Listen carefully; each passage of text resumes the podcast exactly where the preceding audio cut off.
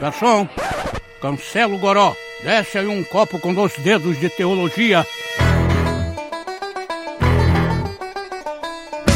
Sejam muito bem-vindos ao terceiro podcast do Dois Dedos de Teologia. Eu sou Iago Martins e com esses convidados de hoje, com certeza minha inteligência será humilhada. Ah, se vai. Bom, eu sou Jonas Madureira e eu estou aqui para participar de um diálogo cuja minha inteligência já está humilhada. Eu Franklin Ferreira, é um prazer estar com vocês aqui, trocar uma ideia com vocês sobre essa inteligência humilhada aí. A minha inteligência humilhada já é pelo fato não só de estar o Franklin aqui do lado falando, mas também pelo fato do Palmeiras estar perdendo ainda no primeiro tempo de 1 a 0 cara. Ninguém merece. Não, mas, cara, o verde é esperança, ainda tem esperança, Jonas. Eu, eu, vou, eu vou continuar esperando. Quem sabe no final desse podcast a gente tem uma notícia melhor aí e, e o Internacional não leve o prejuízo. É um olho no podcast e outro no jogo, hein? É isso aí, mais ou menos. Mas o Frank tá muito bondoso. Antes de começar a gravar, ele tava muito menos amistoso com você aí. Não, não, o que, que é isso, rapaz? Olha só. Mas é que o Franklin, ele, ele, a alegria do Franklin é que ele é vascaíno. Então ele tem sempre aquele 4 a 3 para me lembrar, para me fazer lembrar exatamente do passado terrível de ver Romário passando ali com um dedo na boca, mandando todos os palmeirenses ficarem quietos por causa daquele 4 a 3 Bom, mas ele e Judy Clay um dia vão ter o troco. Juninho batendo no peito lá na. mexendo a camisa, batendo no peito. É, isso aí. É, o podcast de hoje não é sobre palmeirenses humilhados. Opa! Opa! é sobre inteligência humilhada. Aí, fez falta agora. Muito bem. Vamos mudar de assunto. Vamos falar de coisas sérias e espirituais. Iago, por favor. Amém, amém. então a gente tá aqui com esse time de peso, com Franklin Ferreira, com Jonas Madureira, dois teólogos muito conhecidos já da, da internet brasileira, não só da internet, mas no, no mundo reformado e cristão de forma geral. E a gente tá aqui para falar sobre esse incrível lançamento, A Inteligência Humilhada, do Jonas Madureira, que foi lançado pela Vida Nova. Saiu em junho, Jonas? Isso, isso. Pronto, a gente vai ter hoje um podcast inteiro sobre esse maravilhoso assunto, mas antes, leitura de e-mails.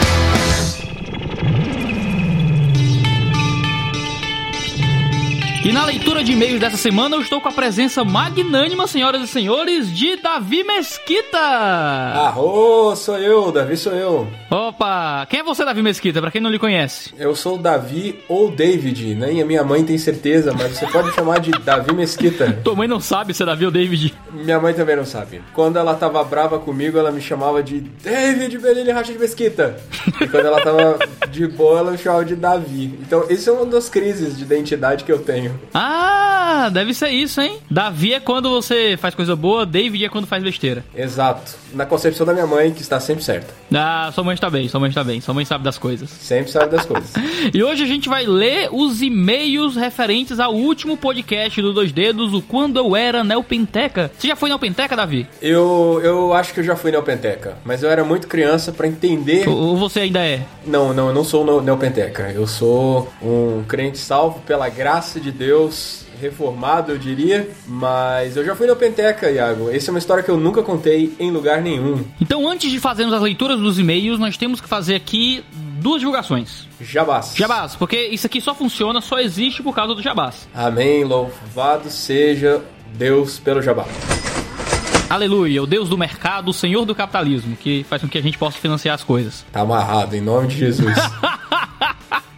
Ah, seu, seu comunista. Não sou comunista, cara. Não sou comunista, não. Deus abençoe o mercado. Livre iniciativa. Você já orou agradecendo a Deus pelo livre mercado, Davi? Eu já, já fiz essa oração já. Já, já. Agradeço a Deus todos os dias pela possibilidade que Ele me dá por, de disputar as coisas justamente no mercado em que todo mundo usa armas melhores do que as minhas. é sempre muito árduo, sempre muito árduo as licitações aí. Ah, mas a gente tem já figurando pela terceira vez, olha, o grupo Imo é um grupo de música que tem feito canções pro louvor do nome do Senhor e tem produzido boa música de qualidade para as igrejas locais de graça no site do Uau. grupo Imo, que tá aí no post do podcast. É o terceiro podcast que eles patrocinam e cá entre nós não vale a pena para ninguém meter patrocínio sempre no mesmo coisa, sempre na mesma empresa, sempre no mesmo meio de divulgação, é bom variar. É algo, é algo para se pensar isso. O grupo Vocês estão investindo muito numa coisa. Vamos diversificar esse investimento. Mas qual é o grande esquema? Eles simplesmente apostaram no podcast Dois Dedos. Eles entendem isso, sabem disso, mas querem manter esse podcast funcionando e todo mês eles estão voltando, graças ao bom Deus que até agora a gente só tem eles mesmo. muito bom, muito legal, cara, muito legal mesmo. Então é uma coisa de coração, senhor Iago. Olha só que coisa maravilhosa. Você que está ouvindo o podcast, que vai ser abençoado por este podcast, não deixe de ir no site do Grupo Imo. Grupo Imo, que do português significa profundo, íntimo. Eu não sabia que se Imo era do hebraico, era do grego no podcast passado. E eu descobri que é do português. Olha como eu sou estúpido. Meu Deus, grupo. Peraí, mas eu também não sabia. Imo, Imo é o que? Em português? Em português, significa profundo, aquilo que é mais interior. Joga no Google aí, tá certo. Vamos jogar no Google. Significado. Imo, significado. Vamos lá, imo quer dizer o mais baixo, inferior, ínfimo ou muito íntimo, muito profundo, interno, recôndito. Puxa. Não é? Eu morria sem saber. Maravilhoso. entra lá no grupo Imo, você deve estar tá ouvindo agora no fundinho da gente falando uma das canções do CD. Coisa boa, leva pra tua igreja que vale muito a pena. Eles não ganham nada com isso, só a alegria de estar tá edificando a igreja local no Brasil. Muito bom. O pessoal fala muito de músicas que não são congregacionais, músicas que não são boas para congregação mas então vamos apresentar uma opção positiva, não é? Vamos dar boas músicas para igreja cantar e para os crentes ouvirem. E o segundo anúncio dessa leitura de e-mails, nós vamos falar da nossa casa, Iago. Vamos falar do Dois Dedos de Teologia. Isso, agora o Dois Dedos de Teologia vai começar com cursos online totalmente 100% pelo seu computador. Um jeito de poder aprofundar esses dois dedinhos, certo? Você gosta de um dois dedos, você está sendo edificado por dois dedos de teologia, que tá um goró teológico também. O nome não vai ser esse, claro, mas Goró Teológico é um nome excelente, mas muito controverso. É, muito controverso. Vamos só encher o copo com conhecimento. E a gente vai ter o nosso primeiro curso sobre a antropologia do reformador alemão Martinho Lutero, senhoras e senhores. Maravilha. Eu chamei justamente o, o Davi para falar, porque o Davi é o editor desse programa, ele assistiu todas as aulas e eu queria que ele desse um pequeno depoimento. Olha, eu gostei demais de ter feito esse curso. E nesse feito esse curso eu tenho, aí como eu vou dizer, eu tenho. Dois sentidos, né?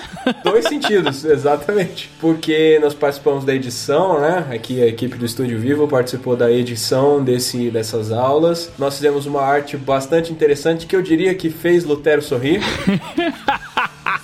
né? As pessoas vão se pirar você, com isso. É, se você, se você está vendo agora a nossa. Ô, Iago, a gente tinha que fazer aquela divulgação em vídeo, né? O pessoal pode ver um preview do curso já. Como é que vai ser isso? Vai ter, daqui a pouco vai ter. Daqui a pouco, nas próximas semanas, vai ter coisa no canal do YouTube do Dois Dedos. O povo tem que ficar aí com o coração aquecido. E o Lutero vai sorrir. Vai sorrir.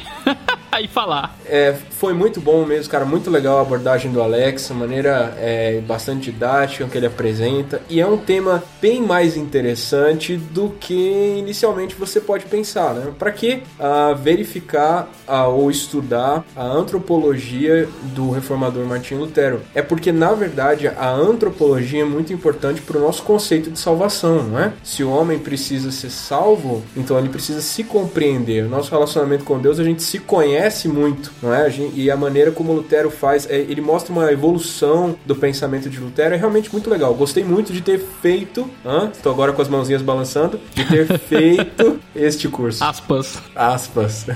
Você que está interessado, eh, nós vamos ter mais informações sobre isso nas próximas semanas, provavelmente na próxima semana. Então se inscreve no canal 2D de Teologia, porque a gente vai ter um vídeo especial falando sobre isso. E por que você tem que estar atento? Porque na primeira semana o curso vai ter 50% de desconto e vai ter um hangout exclusivo só para quem comprar na primeira semana com o Alex para tirar dúvidas sobre o curso. Então você tem que ficar de olho aberto porque essa promoção não volta nunca mais. É uma promessa que a gente faz aqui no Dois Dedos. Primeira semana. Promessa que jamais voltará essa promoção. Isso aí. Todo curso que a gente lançar no Dois Dedos é um padrão. Primeira semana com 50% de desconto e isso nunca mais volta. Maravilha. Então fica atento no Dois Dedos de Teologia. Yay! Começa os e-mails! Se você não quiser ouvir, pule para 23 minutos e 40 humilhações. Dois dedos, dois. Primeiro e-mail é de Matheus Lago, que diz o seguinte: Olá pessoal do Dois Dedos, excelente podcast dos Neopenteca. Me identifiquei muito e morri de vergonha do meu passado. Quem não? Lembra de Josué Irion, que veio falando de mensagens subliminares em desenhos da Disney? Na época começava a ver o demônio em tudo quanto é coisa, daí a gente tinha que passar orando por tudo que batia o olho. Meu Deus Na do minha igreja onde eu congregava tinha um negócio de orar consagrando violões e instrumentos musicais, já viram isso? Nossa, cara, não, nunca fiz isso. Eu já orei pelo meu violão, Iago, mas. Já ungi o violão? Eu já ungi uma casa inteira já. Não ungi, não ungi. Imagina o destroço de ungir uma casa, quanto óleo não foi? Talvez seja por isso que estoura tanta corda. Ah. Eu devia ungir meu violão. É, ungir o violão e nunca tocar a música do mundo. Uhum. É, mas isso eu já fiz, essa promessa eu já fiz. Não cumpri, mas, Ah. eu, mas eu não fiz. Mas esse negócio de mensagem subliminar é meio ridículo mesmo, assim, né? Negócio meio ao contrário. Bota o da Xuxa ao contrário e toca né, essas coisas, é complicado. É, e o pior é que encaixa muito, né? As pessoas conseguem achar. A impressão que dá é que quando você tá com o olho pra isso, cara, você vê mensagem subliminar em tudo quanto é lugar e, e acaba se convencendo delas, né? Não que não exista, mas a galera exagera muito o significado desse tipo de coisa e o poder desse tipo de coisa. É, eu acho que a mensagem explícita é muito mais forte do que a mensagem subliminar, e na busca da mensagem subliminar você acaba ignorando as cosmovisões explícitas, né? Que são transmitidas nos conteúdos, né? E a próxima mensagem é do Leandro Palhares. Boa noite, Iago e galera do podcast. Meu nome é Leandro, tenho 25 anos e acompanho Iago desde a época do canal solo dele. Canal solo, Eita, vlog do Iago. Carreira Solo, vlog do Iago. Amei o programa, escutava enquanto trabalhava na madrugada, quem nunca? Quase acordei toda a família rindo dos causos neopentecostais, principalmente os do Jackson. O Jackson Jack, é uma figura, né? é verdade. Vou contar um pouco de alguns meus. Não sou de formação neopentecostal, mas posso dizer que na igreja presbiteriana que eu frequentava antes de mudar de cidade ocorreram causos curiosos, senhor Iago. Na igreja presbiteriana ele participava de um grupo de dança, teatro e circo voltado para o evangelismo de rua. O que, que você acha de dança na igreja, senhor Iago? Ixi, você quer trazer essa treta agora, antes de começar o outro podcast? eu sou a favor de dança na igreja, mas você vai lá pra trás e dança pra Jesus no teu cantinho. E lá na frente dançar vestida de Iemanjá, coreografado com o povo, eu já acho meio querer aparecer. Vestido de Iemanjá é ofensivo, senhor Iago. Mas a gente grava um podcast ou um vídeo sobre isso. É, devo ressaltar que participava das danças de hip hop, pois sou macho e não frescão que dança diante do trono. ok. Também já fiz parte de um grupo de dança de hip hop, senhor Iago. Não sei se o senhor acredita nisso. Não acredito, Davi Mesquita nunca faria isso. É, não. Hoje a minha cintura tem juntas com ângulos de 90 graus, né? Nossa. Mas nesse tempo, meu amigo, a gente sabia fazer os pés andarem pra direita e pra esquerda num ritmo um pouco melhor. Olha só. Eu não sabia o que eu estava fazendo, mas as pessoas diziam que eu estava dançando, então eu acreditei. A gente acredita, né?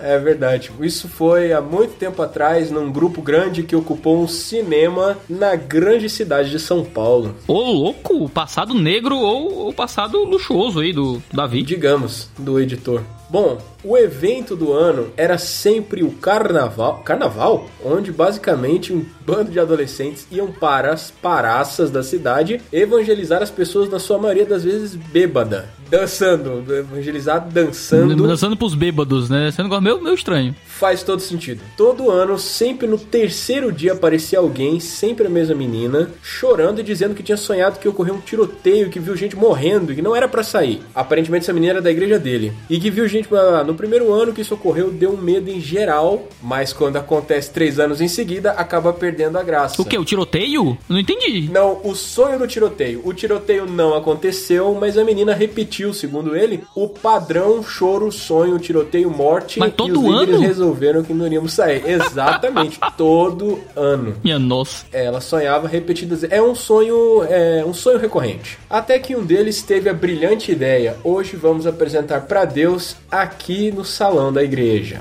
Colocaram uma cadeira bonita de madeira no palco e duas luzes iluminando a garota para parecer algo como um trono de Deus. No meio da apresentação, alguém repara que com aquela uma cadeira e duas luzes estava fazendo aparecer na parede uma sombra de três cadeiras. Claro, que você tem uma luz de um lado, uma luz do outro, você faz três sombras normal. Exatamente, né? Porque você tem a a lu- iluminação do ambiente e mais duas luzes projetadas. Acho que vocês já podem imaginar o que ocorreu: o o povo quase morrendo e se sentindo super espiritual. What? Com a trindade representada nas paredes da igreja. O povo achou que era, achou que era uma coisa espiritual? Bom, acho que esse foi o momento mais neopenteca.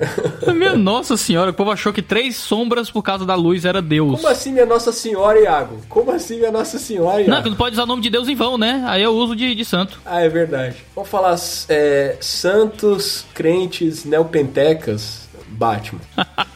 Próximo e-mail é de Fred Lima. Ele diz: Meu nome é Fred Lima, congrego na IPB VIP. A igreja dele é boa, hein? Muito, very important people. É VIP, né? Mas não, é de Vicente Pires, em Brasília. Ah, nossa. Vicente Pires, é aqui pertinho. Olha só, você também, é de, você também é brasiliense. Brasília, eu tô aqui no Guará, do lado do Vicentão. Show de bola. Acabei de ouvir o podcast quando eu era no Pentec e me identifiquei com várias situações. Hoje fico sorrindo de algumas coisas que aconteceram comigo e com minha esposa enquanto estávamos nesse meio. É aquele sorriso amarelo, né, de vergonha. Né, de vergonha.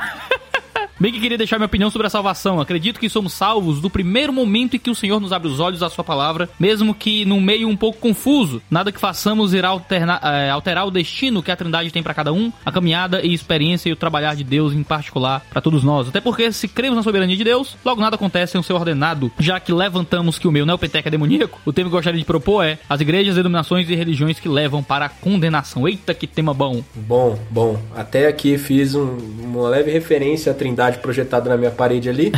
Até liguei mais uma luz aqui para ver, mas não funcionou. Fred Lima tá se referindo ao que a gente falou no podcast sobre ser salvo dentro do neopentecostalismo ou não. Pois é. E como você acha que o Espírito Santo atua nesses casos, Iago? Ele primeiro, primeiro abre os olhos e depois retira, ou ele retira depois abre os olhos? Acho que Deus é criativo, né? Ele pode fazer muitas coisas. Cada hora faz de um jeito. É, Deus pode abrir seus olhos e te tirar do neopentecostalismo, às vezes abre seus olhos e te mantém lá, às vezes te tira e teus olhos ainda estão meio mais ou menos, e depois vai abrindo na igreja boa. Meio remelento, né? Aquele É, meio- vendo homens como árvores. Excelente. A próxima mensagem é do Felipe Jurema. Ele diz o seguinte: E aí galera, meu nome é Felipe Jurema de Recife. Opa, Nordeste! Primeiro eu gostaria de parabenizar vocês pelo novo podcast. Trazer esse tipo de conteúdo fantástico para mais essa mídia. O Iago sendo um cara multimídia, né? O 2D de Teologia alcançando todas as possibilidades de comunicação, menos a dança, é certamente uma bênção para toda a igreja e para o reino de Deus. Saibam que vocês muito me edificam. Sobre o último tema, eu gostaria de compartilhar uma história interessante que aconteceu lá na minha igreja com a minha namorada antes de eu namorá-la. É, um- é bom avisar que foi antes de né, deles terem um relacionamento. Minha igreja, digamos assim, é um pouco avivada. Ou seja, curte umas vigílias no manto. Eita! É porque faz muito frio, aí os caras estão. Mas é Recife, né? Recife faz frio não, cara, é manto mesmo. Eu pensei que o cara abra- abraçadinho assim no cobertorzinho, vigília no manto, e também trazer uns profetas de fora, seu Iago. Um dia, uma vigília, um desses profetas estava lá, profetizando pro povo, mas se bem que a perspectiva bíblica de profeta é o cara que fala por Deus, não é? É, mas o profeta lá é mais vidente, assim, é mais o cara do guru que lê a mão. Ah, mais vidente, uma profetada, profetizando pro povo, enquanto minha namorada estava do lado de um dos irmãos dela que é bem alto. Nessa época ele tinha 16 anos, ela tinha 16 anos. O outro irmão fazia parte do grupo de louvor e estava tocando, fazendo aquela trilha sonora famosa de pregação. Eu, eu até gosto, sabia? Ah, não, Deus me livre. Odeio essa trilha sonora de pregação. Não, não, tem, tem temas legais, ah, temas legais. Ah, não, cara, eu me perco. Eu, quero, eu fico falando aí, se eu falo mais rápido, o cara aumenta lá o, a velocidade e o string do teclado. Se eu falo mais devagar, fica mais meloso. Eu acho um saco Ah, isso. né? ah, não, não, mas o, o alfa do teclado é, é meio chato. É. Mas tem, tem seus momentos, tem seus momentos. acho que eu tenho um déficit de atenção, eu fico, fico perdido se tô pregando o cara tocando. É, o Iago fica bugando, né? Enquanto o cara tá tocando, ele fica distraindo. Eu fico tentando, eu fico falando no ritmo, no ritmo da fala do, do, do- do teclado do cara. fico me perdendo todo. Aí quando fica aquele uom, uom, o Iago começa a falar devagar. ah, tipo isso. Ah, o profeta estava falando quando de repente olhou para minha namorada, apontou para ela e disse assim: Eis que o Senhor está dizendo que ainda este ano você casará com este varão que está aí do seu lado, apontando. Não, mas olha aqui, tava apontando por mão dela, cunhado do autor do e-mail. Esse cara se atrapalhou forte na relação familiar, né? Incesto divino, minha Nossa Senhora, Meu socorro. Deus, profetizado.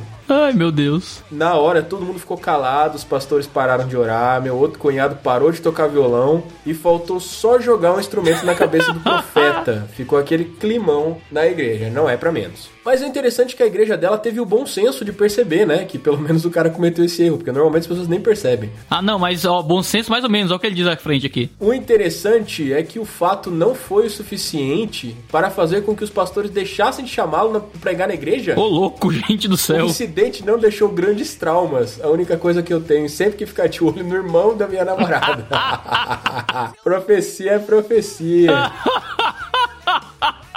Brincadeiras à parte, não tem nem perigo, porque eles mandaram o, o profetizado para São Paulo fazer um curso só pra ter certeza.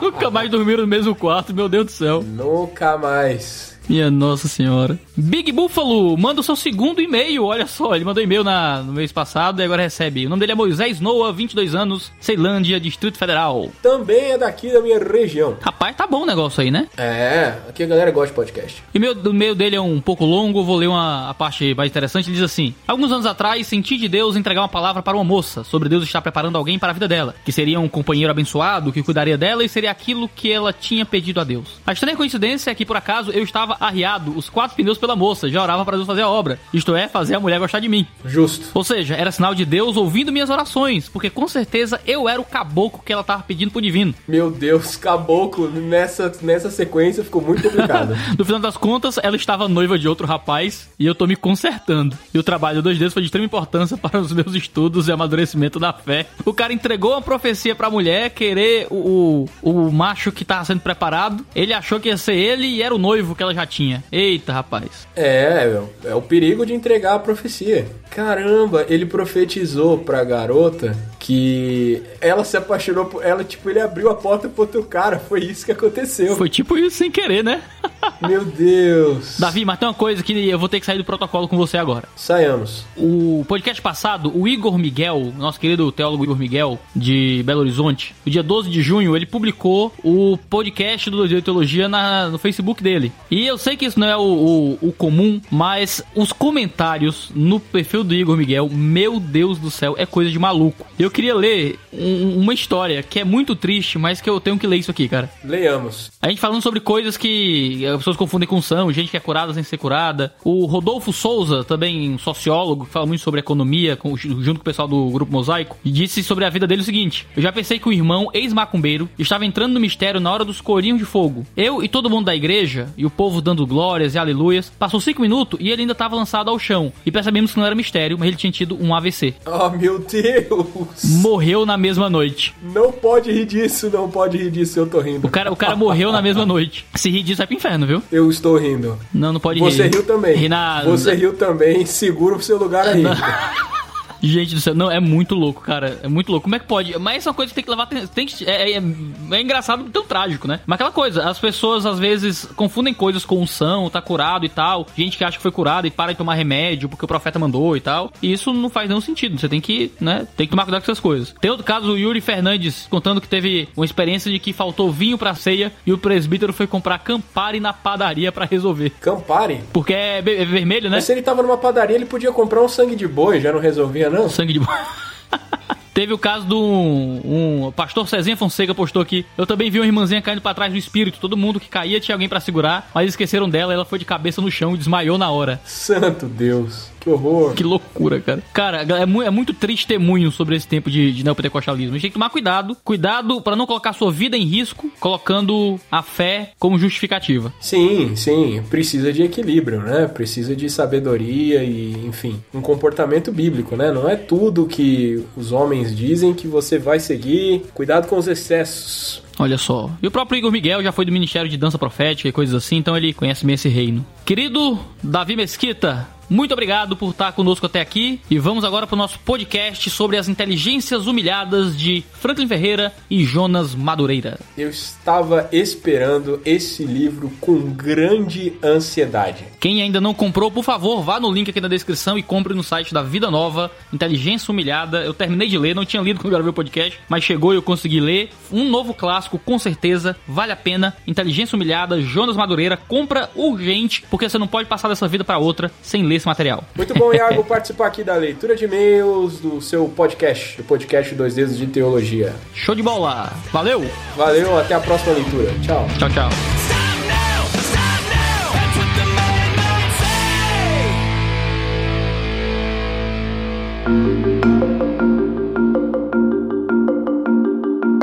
say. Senhor Jonas Madureira. Esse conceito de inteligência humilhada, já, você já tá dando petiscos disso já faz um bom tempo aí nos seus sermões e palestras e aulas. Certo. É Esse conceito, né, que dá título à obra, é, um, ti- é meio autoexplicativo, né? Você tem uma inteligência, essa inteligência é de alguma forma humilhada por alguma coisa. Mas com certeza é algo um pouco mais profundo do que isso. Você tem como explicar o que é essa, essa ideia de inteligência humilhada? Sim, a- o, o conceito de inteligência humilhada é, na verdade, um tratamento que a gente dá para uma discussão que envolve ah, um posicionamento diante da teologia, do estudo da teologia, que poderia ser ou pelo fideísmo ou pelo racionalismo. Um seria colocando a fé em detrimento da razão, o outro colocando a razão em detrimento da fé. A inteligência humilhada se recusa a optar por um ou pelo outro, porque entende que o caminho do fideísmo e o caminho do racionalismo colocam em oposição duas coisas que devem caminhar juntas no tratamento da teologia, que é a fé e a razão. Aham. Então, o que a gente busca no conceito de inteligência humilhada é mostrar que o, é, a, a razão deve dobrar o joelho para orar e não deve ter nenhuma vergonha disso, e nem a fé deve é, fugir do desafio de pensar, de é, usar a- os atributos intelectuais para exercer toda a força e a piedade que a fé acompanha, é, a- no caso em especial, o trajeto do teólogo. Né? Que é que você acha, Franklin? Eu concordo. Eu tive o prazer de ler essa obra aí e tenho visto o resultado das palestras prévias, né, entre, por exemplo, os alunos do Martin Butzer, e isso tem sido, o que o Jonas coloca aí, tem sido confirmado aí com o nosso alunado também. Eu acho que o Franklin até tocou nesse ponto. Para mim é um motivo de muita alegria, não só ter a leitura do Franklin, né, desse do, do livro Inteligência Humilhada, mas da experiência que o, o Martin Busser também acabou fazendo parte desse, desse livro, né? Ele começou com uma palestra, na verdade lá no Rio, depois ele foi transformado num curso que a gente deu em, em Fortaleza, no Colégio Charles Spurgeon. Eu tava lá, hein? Eu, eu lembro disso, lembro disso. Foi uma semana, não é? Isso. Depois dessa semana, a gente resolveu aumentar o curso para um semestre. Foi quando o Franklin me convidou para dar esse, esse- essa matéria no formato de prolegômenos, né? Uhum. E foi daí que surgiu a ideia de tratar inteligência humilhada não só também como uma posição apologética, mas como também uma proposta de preparação para o estudante de teologia. Aham. Então eu pude aplicar isso lá no seminário Martin. Para mim foi uma das experiências mais interessantes, porque ali a gente viu a força do conceito, não só na sua, no seu ambiente apologético, mas no seu ambiente eh, de introdução aos estudos da teologia. Então, Logo no primeiro ano, né? Verdade, a experiência foi muito boa com os alunos e ali que a gente viu que era importante mesmo escrever o livro e, e não ficar apenas com algumas palestras e anotações, né? É, no nosso seminário, é praticamente a primeira matéria a ser dada para os alunos é a matéria do Jonas aí, trabalhando aí o conceito de inteligência humilhada, né? Isso. É interessante que isso fala muito mais sobre, do que sobre humildade, assim. De eu tenho que ser uma pessoa humilde com relação à minha própria inteligência. inteligência. Mas está muito relacionado com. Lembra da su- de você dando aula aqui em Fortaleza, Jonas? Aham, Falando sobre o- a criação de uma teologia na segunda pessoa e usando muito de Agostinho pra isso. isso. Como é que é fazer, fazer teologia na segunda pessoa? Como é que é isso? Isso é muito legal. Eu acho que esse é o grande ganho do conceito também, que é mostrar, esterado um pouco também na, naquela noção de evagrio pontico, de que se és verdadeiro teólogo, vais orar, se oras, és um verdadeiro teólogo. E o, o que é a teologia na segunda pessoa, se não oração? Ninguém ora em terceira pessoa. Quando a gente ora, a gente ora na segunda pessoa. A, a gente ora falando para Deus e diante de Deus. E o outro, outra referência para esse texto foi também uma indicação que o Franklin é, fez há um tempo atrás e que inclusive foi fez a vida nova trazer novamente esse livreto para o cenário não é, da publicação de teologia no Brasil que é o livro do Helmut Tillich Que também é leitura obrigatória no nosso seminário. isso exatamente Fenomenal, É- é um- fenomenal. recomendações aos jovens teólogos e pastores. E lá ele diz, ele tem um capítulo que trata sobre a teologia da segunda pessoa que é formidável. lá ele diz uma coisa que para mim é fundamental. O primeiro teólogo, não é, a usar a teologia na terceira pessoa e abandonar a teologia na segunda pessoa foi a serpente, não é? O primeiro teólogo liber... primeiro teólogo li- liberal da história, né?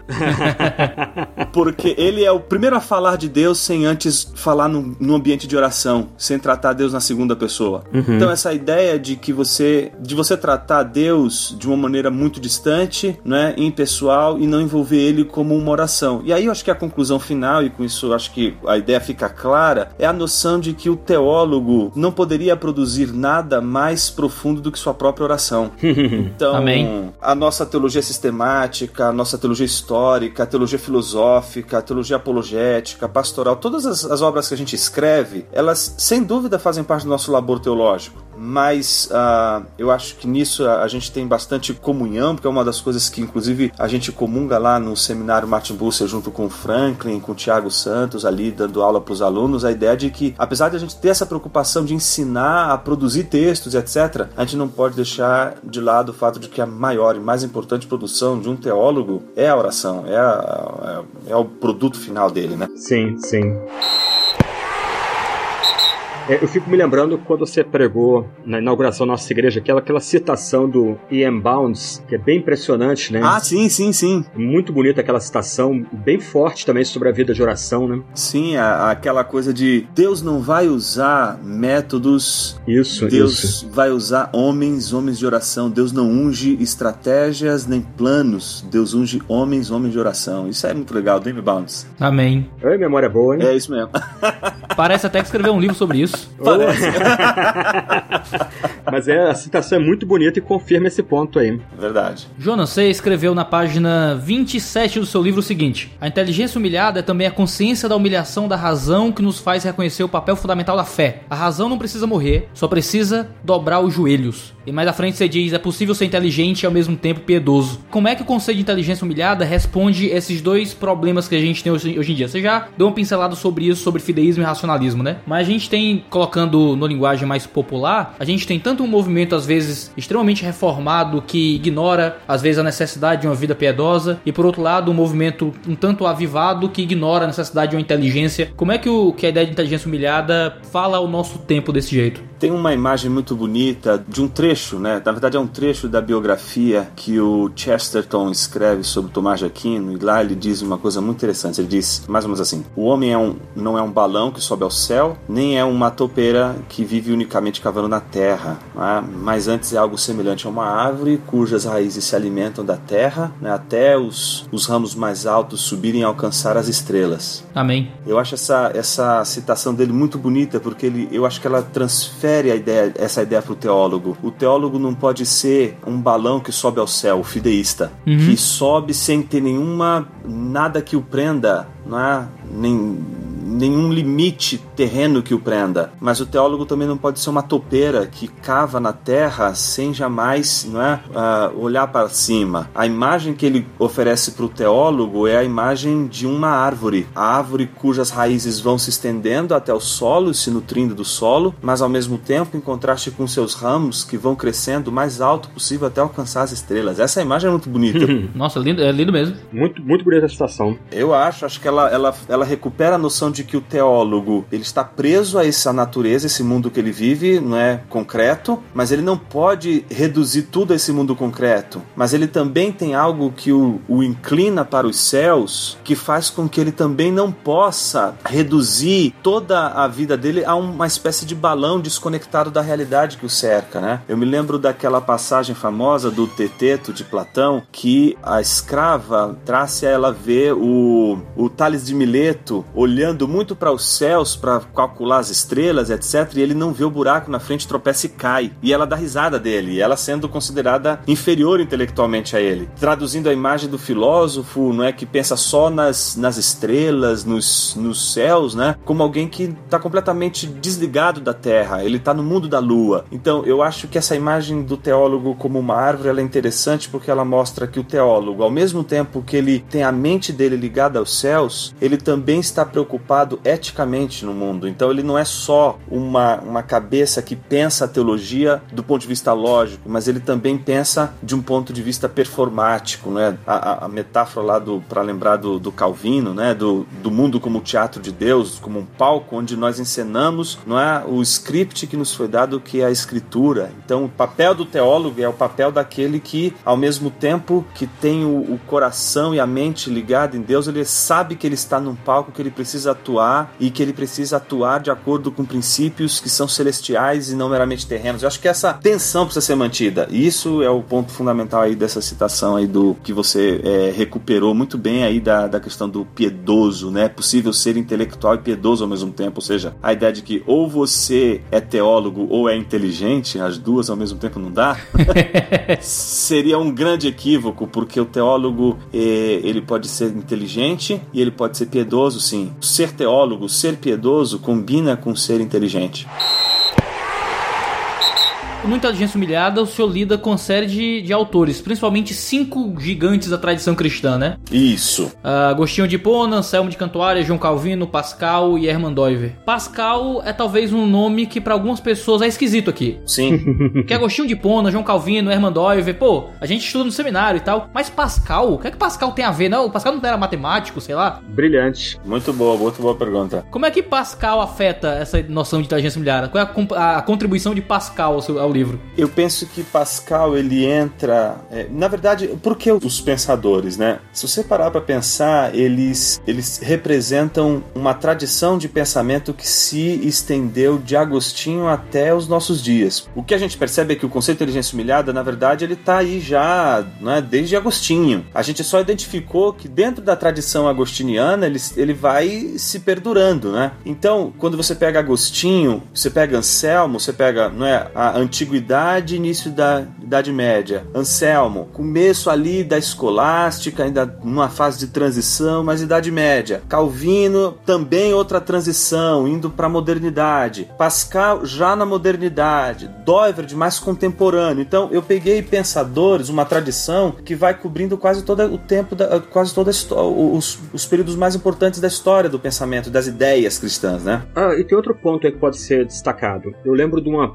de uma série de palestras que eu escutei há muito tempo atrás do James Houston, aqui no Brasil. Então ele faz uma. uma ele cria uma tipologia bem interessante, que é a, união de ciência e sabedoria. É ciente e sapiente. Então, todos esses teólogos que você está trabalhando, eles estão nessa, nessa luta para manter esses dois pontos unidos. A busca pelo saber, pelo conhecimento, mas também a busca pela sabedoria. E ele coloca alguns desses teólogos, por exemplo, Anselmo, ele se torna um contraponto a Belardo. Pascal se torna um contraponto ao jansenismo. Calvino, ele se torna um contraponto à escolástica antiga, que geralmente, usando a, a tipologia do Houston, são tradições que vão separar a busca pela sabedoria e busca pelo conhecimento, né? Então, cada um desses teólogos aí, além de manter esses dois pontos juntos, ah, eles são teólogos que são críticos dessa luta, dessa tendência, né, melhor dizendo, é, de na igreja só frisar a sabedoria e na academia frisar só o conhecimento, né? Exatamente. Vários desses personagens aí, além de eles serem monergistas, claro, né? Exato, esse, é- esse é o ponto. Todos eles aí, dependendo da graça de Deus, só lembrar do memorial de Pascal, que é lindíssimo, é tocante aquilo. É de aquecer o coração ler aquele memorial, né? Mas cada um deles aí mantendo junto a busca pelo saber e a busca pela sabedoria também, né? A gente tenta não puxar a sardinha pro monergismo, mas às vezes é difícil, né? É difícil, né? É, eu fico lembrando quando, esqueci agora, a editora que começou a lançar aquele selo que saiu da E-Realizações. Ah, eu sei, é, Filocalia. A Filocalia lançou a obra de Jansenius, né? Então eu vi a palestra de lançamento onde o, o Pondé, né, um dos principais filósofos brasileiros, está presente. Eu achei assim, de risada, quando lá pelas tantas ele escrevendo o movimento jansenista, ah, o impacto do jansenismo, que é monergista, né? Na teologia francesa, católica, né? E ele diz: olha, eu só não sou católico porque o catolicismo não é agostiniano, né? Ele é muito pelagiano, né? Eu Sim, achei muito sim. legal isso aí, né? Então, um ponto comum a todos esses homens aí, além de manter juntos a,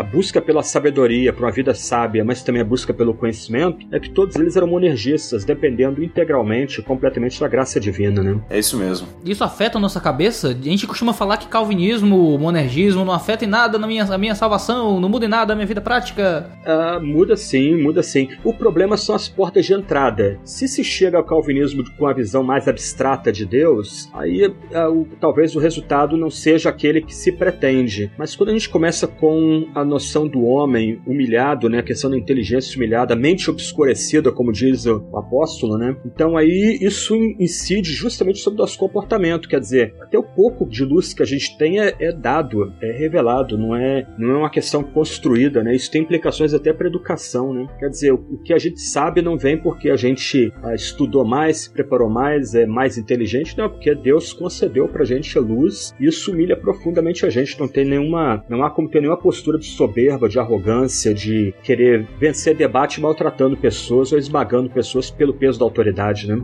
Exato. Eu acho que isso tem tudo a ver com o projeto mesmo do livro Inteligência Humilhada, porque, ou seja, não é só uma questão de soteriologia, é uma questão de conhecimento, uma questão de sabedoria. Eu acho que o, o monergismo, nesse aspecto, ele é fundamental porque ele mostra que o pensamento, porque começa com Deus e dependendo de Deus, ele não é, ele não precisa ser um pensamento caracterizado como pobre ou sem fundamento ou sem refinamento. Eu acho que é uma maneira de recuperar aquela tradição apologética de Orígenes, quando escreveu contra Celsus para mostrar para aquele que achava que os- o pensamento cristão ele era ignóbil por não ser, sei lá, é, não ter uma tradição é, filosófica e etc. Eu acho que o interessante é perceber que o contraponto é é possível sim uma construção teológica refinada, bem pensada, bem trabalhada nos nossos dias, não simplesmente como um movimento arrogante para dizer para o outro, olha, você pensa que os cristãos não pensam, eles pensam sim. Toma aqui o argumento tal, três, como o Franklin colocou agora há pouco, né, para derrotar simplesmente o inimigo. Não. De- decorei aqui uns quatro vídeos do, do, Lane- Lane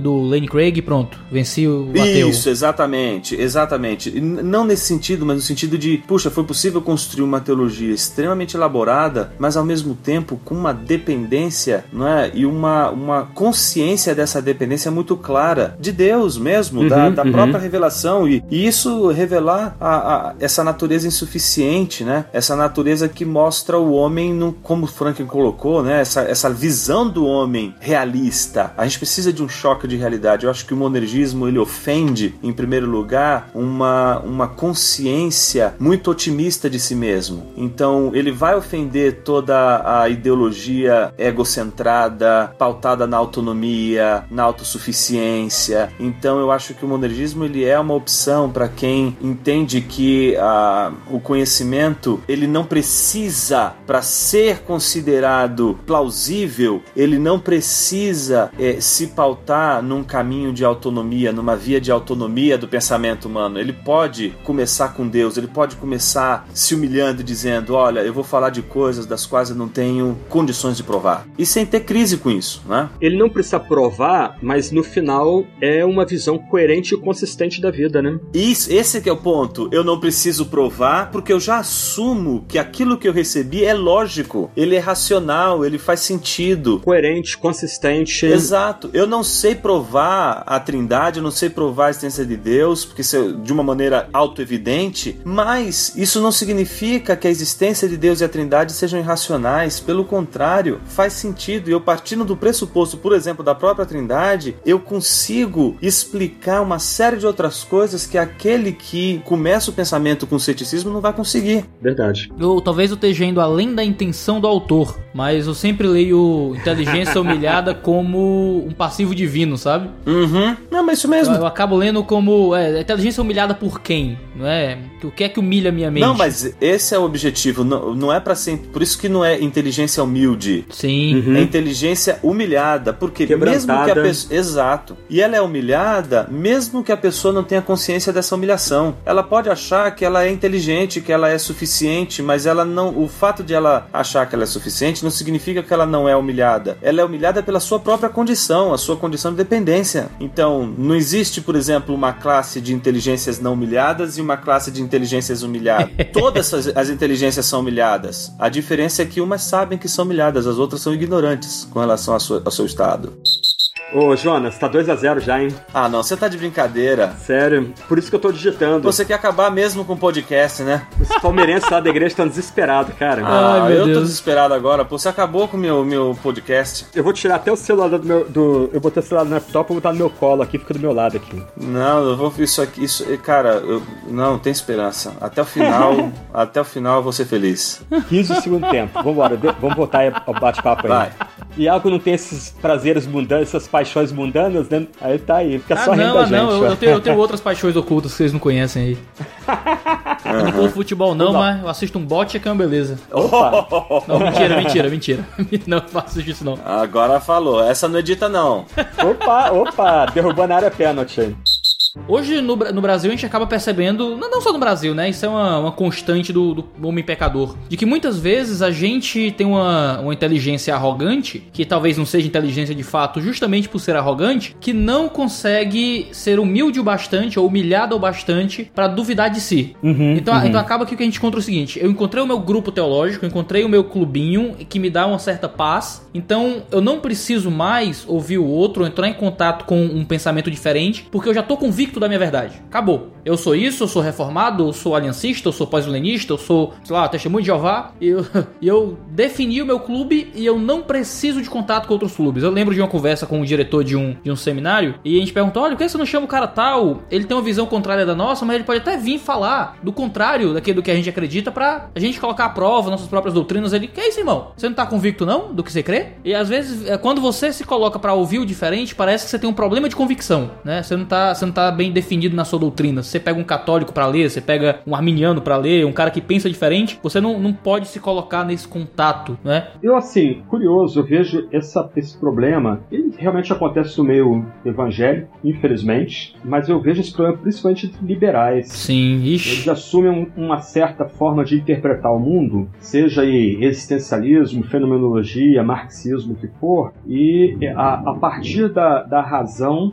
é, eles, eles se bastam, né? Então eles já não leem mais nada que é evangélico, é rotulado aí como pietista, confessional, alguma coisa desse gênero, né? E para eles, só a visão de mundo deles, que é uma visão moderna, né? Quando muito. Só a visão deles de mundo basta e é só a interpretação deles que é científica, é aferida pela realidade, etc. Quando na verdade não, né? É, esse, é o- esse é um problema sério. Isso é muito presente na política, né? Ah, eu não leio tal revista, só leio a outra. Eu não leio tal autor, só leio o outro. Também tem isso também, né? É, a gente vê isso na academia, por exemplo, o que eu recebo de depoimento aqui de no meu Facebook de jovens estudando aí é, história, filosofia, psicologia, principalmente mais de humanas, né? História e filosofia, é só esquerda, esquerda, esquerda e, e, assim, professores claramente censurando qualquer obra, mesmo de, de porte acadêmico, que não comungue da, da visão de mundo deles, né? On- Ontem eu coloquei um- uma notícia de uma professora de história católica está sofrendo censura numa universidade no Paraná, e aí começaram a colocar depoimentos, né? Vários crentes, né? E aí uma pessoa botou lá, olha, o ambiente onde mais se persegue cristão hoje é justamente no meio ambiente, no meio, no meio acadêmico, principalmente nas universidades federais e estaduais, né? É, eu acho que esse é um problema é, sério da nossa cultura e educação aqui no Brasil, né? A gente foi, quer queira, quer não, barbarizado, para lembrar lá o texto Na Invasão Vertical dos Bárbaros, do Mário Ferreira dos Santos, né? Não fomos conquistados por uma revolução armada, fomos de alguma forma dominados por uma, uma revolução vertical, do pensamento, da ideia. Se conquistou foi a mente do brasileiro, em primeiro lugar, ensinando o brasileiro a acreditar que ele é um herói. Então, é o seguinte, você não precisa ler nem os clássicos, você pode criar, não é, o seu próprio mundo, o seu próprio universo e você mesmo ser o herói. Então, essa coisa da educação, né, dos clássicos, Acabou. acabou. E até mesmo na teologia, né? Até mesmo na teologia você não vê nenhuma ênfase nos cursos de graduação nossos de ler clássicos, pelo menos Confissões de Agostinho, as Institutos de Calvino. Sim, sim. Todo mundo é o herói da própria intelectualidade. Ex- exato. Exato, porque você pode criar, você pode inventar. Isso aí é, cara, é a educação, essa educação é, maltrapilha que a gente recebeu aí e que tem favorecido o empobrecimento intelectual do jovem. Mas eu também, por outro lado, acredito que isso, com um,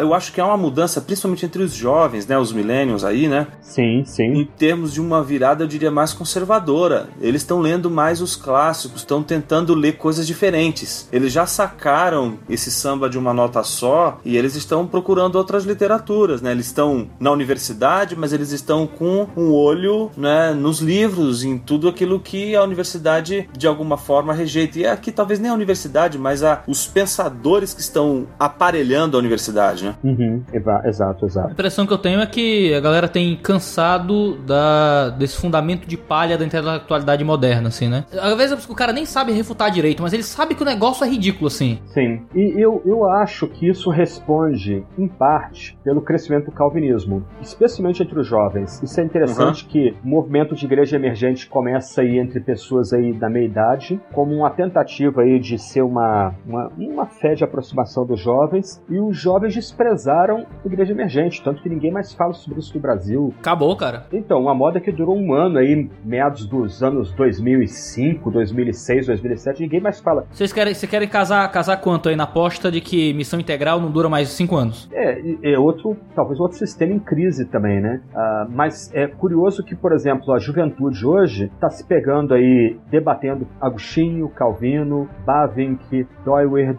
Kuyper, isso jovens, né? Então isso tem que ser valorizado e eles procurando igrejas com uma teologia mais conectada com confissões históricas, com pregação expositiva sequencial, não há mais muita paciência com pregação de autoajuda, com historietas. Parece que por causa da crise que nós vemos de erosão de fundamentos, a turma mais jovem buscando alguma coisa mais coerente e consistente. E no espectro político que é interessante, se antes desprezava-se o político, mas esperava-se algo do Estado, hoje há, um, há uma tendência, inclusive, para o surgimento, melhor dizendo aqui no Brasil, de anarcocapitalismo e outras variantes ligadas a- a- ao que a gente poderia chamar de uma extrema-direita, de crítica total ao Estado, de repulsa completa ao Estado. Né? Então as pessoas hoje começam a ser críticos de estruturas estatais e abraçando valores espirituais, valores conectados à fé, no caso aí a- a- essa visão aí conectada com Agostinho, com Anselmo e sobretudo com a reforma do século XVI, né? É, Jonas, talvez nós jovens sejamos então quem mais precisa desse conceito de inteligência humilhada nessa nossa busca por ir contra esse samba de uma nota só, né? Sim, com certeza. Eu acredito muito nessa nova geração que está chegando. Eu acredito também naquela formação que é capaz de, de dar o tempo para formação, de se formar, de se preparar. Eu vejo esses jovens correndo atrás do conhecimento. Eu vejo jovens aí que eu tô acompanhado alguns que assim tem sido uma, uma, uma grata surpresa ver esses meninos ao longo dos anos, né, no canto deles estudando, crescendo e lendo. E hoje você vê os caras, né, já fazendo mestrado, doutorado, você fala: "Meu, esse cara ele tinha tudo, né, para dar errado na vida". Eu tenho um aluno, cara, que veio de de- veio da para não ser aqui politicamente correto, né? Veio da favela. Ele veio, cara, num contexto em que a, a- assim, é, você olha, você fala: "Puxa vida, não vai pra frente". Cara, hoje ele tá aí, tá fazendo o mestrado dele, tá, sabe, terminando, fazendo um bom mestrado, indo para um doutorado fora. Muito legal. E, e, sabe, eu, eu acredito nisso. Eu acredito que os jovens que fizerem o dever de casa né, e aproveitarem esse tempo para estudar e gastar o tempo necessário, que é para ganhar, adquirir o conhecimento e, e, e testar ele o suficiente, eu acho que lá na frente eles vão dar um resultado maravilhoso, maravilhoso para a igreja. É, e no, no campo assim do- da teologia, a gente também vê jovens despontando aí, com, sendo bons pregadores, ah, bons escritores. Então parece que assim, é, não há por que se desesperar ser pessimista. É a questão de ser realista. Parece que alguma coisa está acontecendo em nosso tempo, principalmente entre os mais jovens. Isso tem que ser reforçado, valorizado. Só que, como tem sido enfatizado aí, o livro do Jonas serve como um, um chamado à atenção para um aspecto importante aí de submeter a- a inteligência, né, a razão ah, à revelação e essa própria noção da, de como o monergismo tem a capacidade de humilhar a gente e depender a gente da luz que vem da Bíblia, da Sagrada Escritura. Né?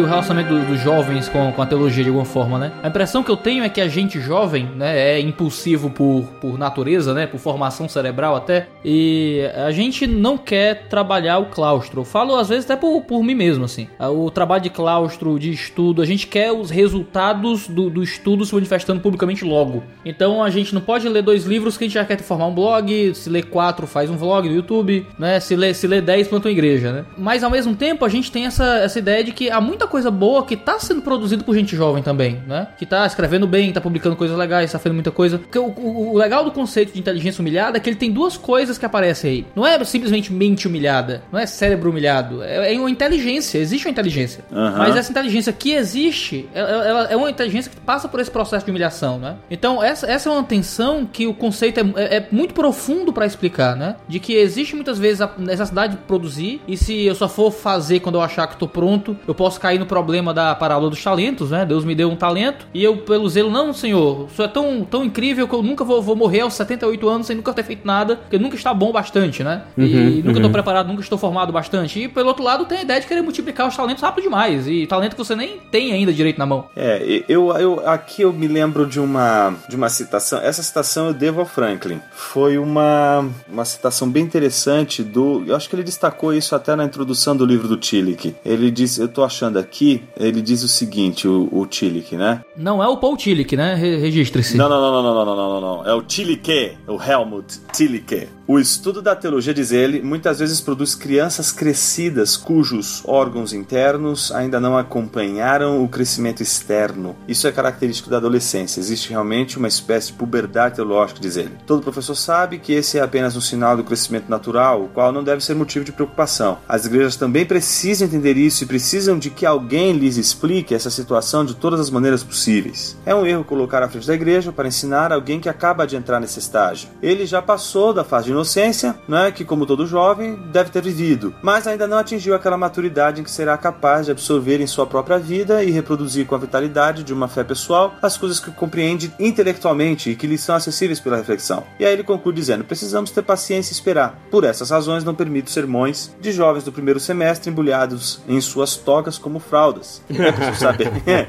eu acho interessante. Ele diz: Ô, louco. é preciso saber ficar calado. No período em que a voz está mudando, não se canta. Eu acho muito interessante porque ele não está aqui proibindo o jovem de estudar, né? Ele está chamando atenção para o fato de que às vezes pode acontece o descompasso, né? Às vezes a gente intelectualmente entendeu algumas coisas que ainda a gente não conseguiu assumir, assimilar na vida mesmo. Uma das coisas importantes que eu acho que é, o livro Inteligência Humilhada tem condições de mostrar aí é a questão do problema do mal. Não é? O para o jovem, o problema do mal ele pode ser apenas uma questão lógica. E aí ele pode achar que, por exemplo, a grande sacada do problema do mal é a questão resolver o problema lógico do mal. Quando existe um problema emocional muito forte que envolve a questão do mal e que ela às vezes não é considerada. Ela é considerada como sendo, ah, digamos assim, secundária. Quando a questão do mal ela é muito mais complexa, ela é muito mais Multifacetada, né? do que uma questão cerebral, ela é multifacetada e ela vai exigir maturidade. Ou seja, essa necessidade que a gente vê hoje dos jovens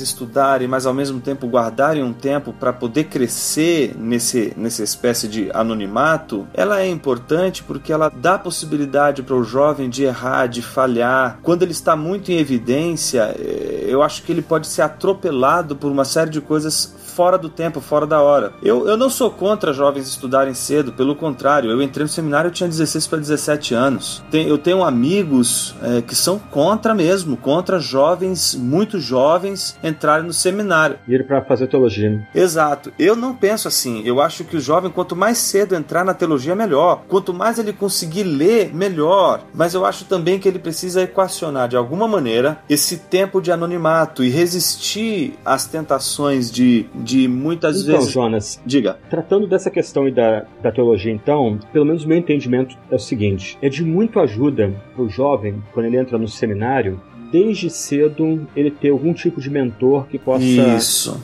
orientá-lo, ele ter encontros periódicos, talvez uma vez por semana com esse mentor, um, um pastor mais experimentado, um teólogo talvez veterano, e ajuda muito esse jovem estudante estar tá ligado à igreja local fazendo visitas, dando palestras, ele sendo arguído pelos membros da igreja, pelos membros mais velhos. Ah, então, quando há um ambiente eclesiástico que ajude esse jovem, então ele começar cedo, ele já é benéfico para ele e esse convívio com um obreiro mais experimentado, com mais vivência, ajuda ele nesse, nesse processo também. Ah, por exemplo, é, quando eu, eu procurei o pastor da igreja onde era membro, quando eu entendi que estava sendo chamado pelo ministério, ele, ele era professor de homilética no seminário, professor de administração eclesiástica, um baita de um pregador. Então, assim, puxa, para mim isso foi de valor imenso, porque ele, por exemplo, começou a me pegar, eu com 17, 18 anos, né? Um menino praticamente. Ele me pegava em casa para fazer visita com ele e dizia: Olha, você não vai falar nada. Eu vou te pedir para ler texto bíblico, eu vou pedir você para orar, mas você não fala nada, você só me acompanha. Beleza, eu fazia isso. Ah, ele me levava para o seminário para assistir palestras dele, as aulas dele. Então, assim, ele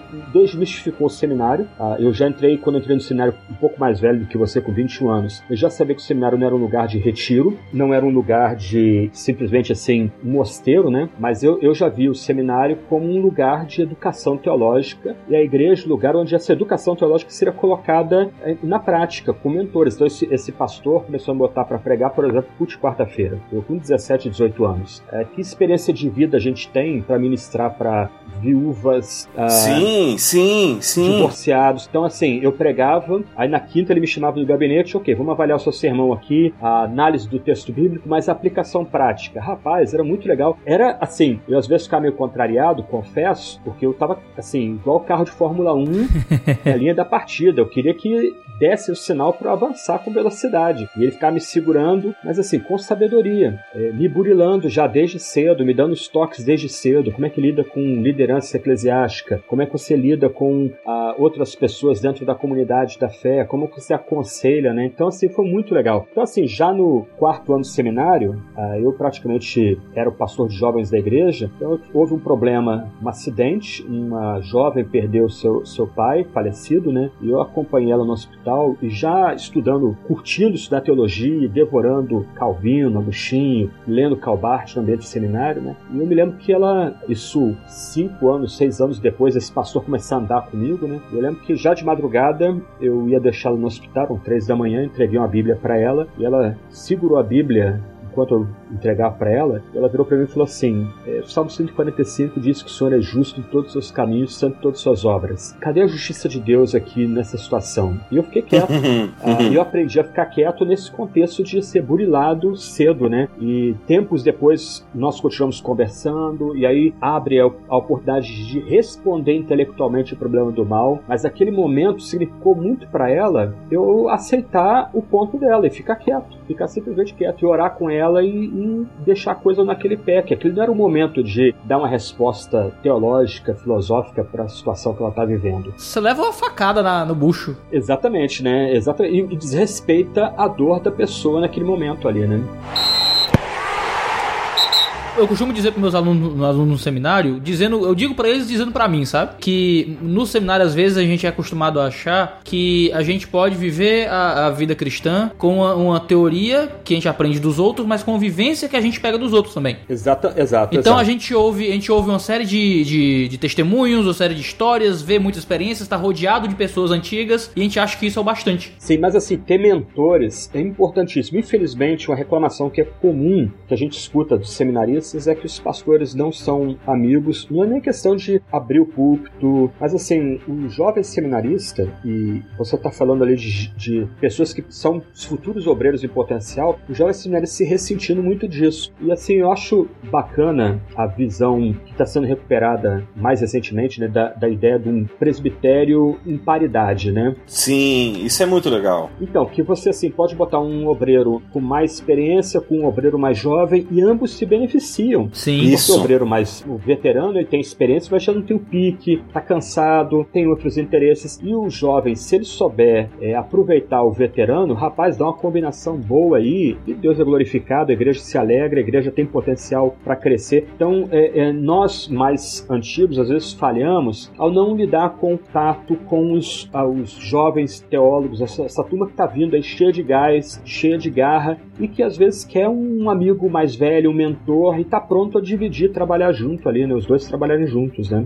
É, eu concordo. A melhor coisa que aconteceu na minha vida foi não ter aceitado ser pastor titular pra ser co-pastor de um pastor mais velho. Uhum, uhum. Puxa que legal. Caramba, tá sendo uma das, das melhores experiências de treinamento pastoral, de serviço, de crescimento intelectual até, mas de crescimento como indivíduo, sabe? É, isso é bom. Bacana, bacana. Às vezes a gente acha que um conhecimento sistemático da teologia substitui um amadurecimento de experiência pessoal na, na vida comum. Sim, exato, exato. É, mas eu acho que esse, esse ponto que o Frank tocou é fundamental. Essa- esse caminho de novas gerações com gerações mais antigas. Isso é de uma riqueza absurda. Eu fico pensando, Jonas, que nós queremos uma inteligência humilhada, mas nós não queremos que Deus humilhe a nossa inteligência através de outras pessoas. É verdade. De- Deus pode me humilhar se for o próprio Senhor vindo do céu direto. Agora, se Deus quiser me humilhar através de alguém, de um convívio com outra pessoa, algo assim, não, aí a gente não tem, não tem esse tipo de interesse, né? Se retrai, assume uma posição defensiva, né? Sobre isso, eu tive uma experiência muito boa na faculdade de filosofia. Eu tive um professor, Mário Ariel Gonçalves Porta. Ele, ele não tem como é, ele não estar presente em tudo que eu trabalho hoje em termos de, de ensino, né? Porque ele foi o grande cara que me influenciou. E como ele me influenciou? Chegou um dia no curso, ele percebeu que eu, eu, eu estudava, lia. Ele chegou e disse assim: Jonas, tá afim de dar esse curso comigo? Aí eu falei assim: eu falei, ô louco? Eu falei, ah, topo. Aí ele chegou na hora e falou assim: gente, na semana que vem, professor Jonas vai dar a primeira parte da aula e eu dou a segunda. E eu falei, caramba, mas como assim na segunda semana? Me deu o programa e disse: se vira. E aí eu aceitei o desafio, preparei a primeira aula, era isso, era fenomenologia, a gente estava estudando Russell, a quinta investigação das investigações lógicas. E aí eu peguei, estudei a semana inteira e preparei a primeira aula. E dei a aula, ele ficou lá no fundo da sala assistindo a aula, eu dei a aula todinha. Deu intervalo, voltou. Na volta do intervalo, ele não deu a aula dele, a aula dele era criticar a minha. Rapaz. A segunda aula era me esculhambar do começo ao fim. Tudo é pegadinha do malandro. sem dó, mas sem dó e piedade. Falava, olha, você não estudou, você fez. Você- isso aqui que você fez foi desonesto. Você. Cadê a, cadê a citação bíblica? Cadê a citação do texto que você tá usando aí? Você não teve aí o texto. Cadê o texto do, do, do, do Russell aí? Você- Onde tá isso no texto? Não, mas você entendeu errado. Você vai fazer o dever de casa de novo. Gente, nunca dei uma aula desse tipo. Se vocês derem uma aula desse tipo, vocês nunca vão ser bons professores na vida. Era, era Rapaz. desse nível pra baixo. Quantos anos você tinha? Ah, cara, eu já era um pouco. Eu já tinha, um, tinha o quê? Uns 24? 24 anos. Isso foi o bacharel de teologia? Ou bacharel de filosofia? Não, filosofia, filosofia. Eu tava fazendo. Tava no início do curso de filosofia. Ah, no, no bacharel ainda, né? Era bacharel. Caramba. Cara, mas era um, foi um semestre inteiro assim. Uhum. Mas foi uma, uma experiência tão enriquecedora pra mim. Tem coisas, cara, que eu, que eu aprendi que eu não deveria falar, coisas que eu não deveria fazer, como eu deveria encarar o aluno, como eu deveria encarar a sala de aula. Esse cara, ele, ele me ensinou, foi me dando bordoada. Burilou você, né? É, e eu acho que hoje a gente não tem mais isso. Hoje a gente não consegue mais falar. A gente consegue pegar um cara e dizer assim pra ele: Meu, você pregou hoje, cara. Eu tenho vergonha do que você pregou hoje. Você- hoje você acabou, você acabou com o evangelho. Você não podia ter feito isso. A gente tem medo de falar isso porque a pessoa leva pro pessoal. Sim, ah, ele não é, gosta de mim. Vai pro Facebook, né? O Jonas é um babaca. É, não sei o que.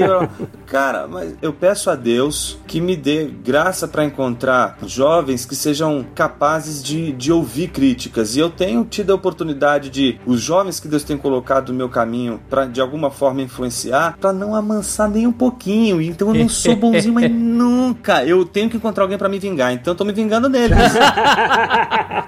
Glória a Deus por eu não morar perto do Jonas. Pois é, mas você sabe de uma coisa? Eu vejo esses meninos, cara, eles tomam uma dura. Eu não vejo eles fazendo mimimi, não. Eu vejo os caras indo pra casa estudar e fazer e me, e me surpreender. Eu falei, me surpreenda, porque o que você fez foi, foi horrível. E eles vão lá, estudam e surpreendem. Mas eu acho que isso só acontece se tiver esse tipo de, de relação de confronto, de humilhação mesmo. A gente precisa. Alguém precisa chegar pra gente e dizer assim, cara, você falou uma bobagem. e a gente, é mesmo, eu falei uma bobagem. E, e, sacar que falou bobagem e corrigir a bobagem em vez de ficar, ai, será que eu perdi a chance? Será que ele não gosta mais de mim? Será que ele não vai querer me dar mais oportunidade pra dar aula? Não, o cara tá ali pra te ensinar. Um último caso assim importante foi o do doutorado. Aliás, foi o TCC com Carlos Arthur Ribeiro de Moura. Ele é um, é um medievalista de, de ponta que a gente tem no Brasil. E ele foi quem me orientou o TCC, que foi premiado inclusive lá na PUC. Ele, eu, mas eu assim vasculhei as bibliotecas de São Paulo pra achar o De Divini Nominibus, que é um comentário de Tomás a uma obra de Pseudo Dionísio, o Areopagita, né? E aí eu só achei num convento que tinha numa região aqui de São Paulo bem distante. Eu achei o livro e fui todo feliz falar pra ele, professor, eu consegui achar o texto e tal. Aí ele foi me deu uma bronca, falou, mas Jonas, por que que você fez isso? Eu falei, professor tava atrás. Não, cara, eu tinha esse texto, porque você não veio me procurar. Eu Rapaz. podia ter te dado esse texto.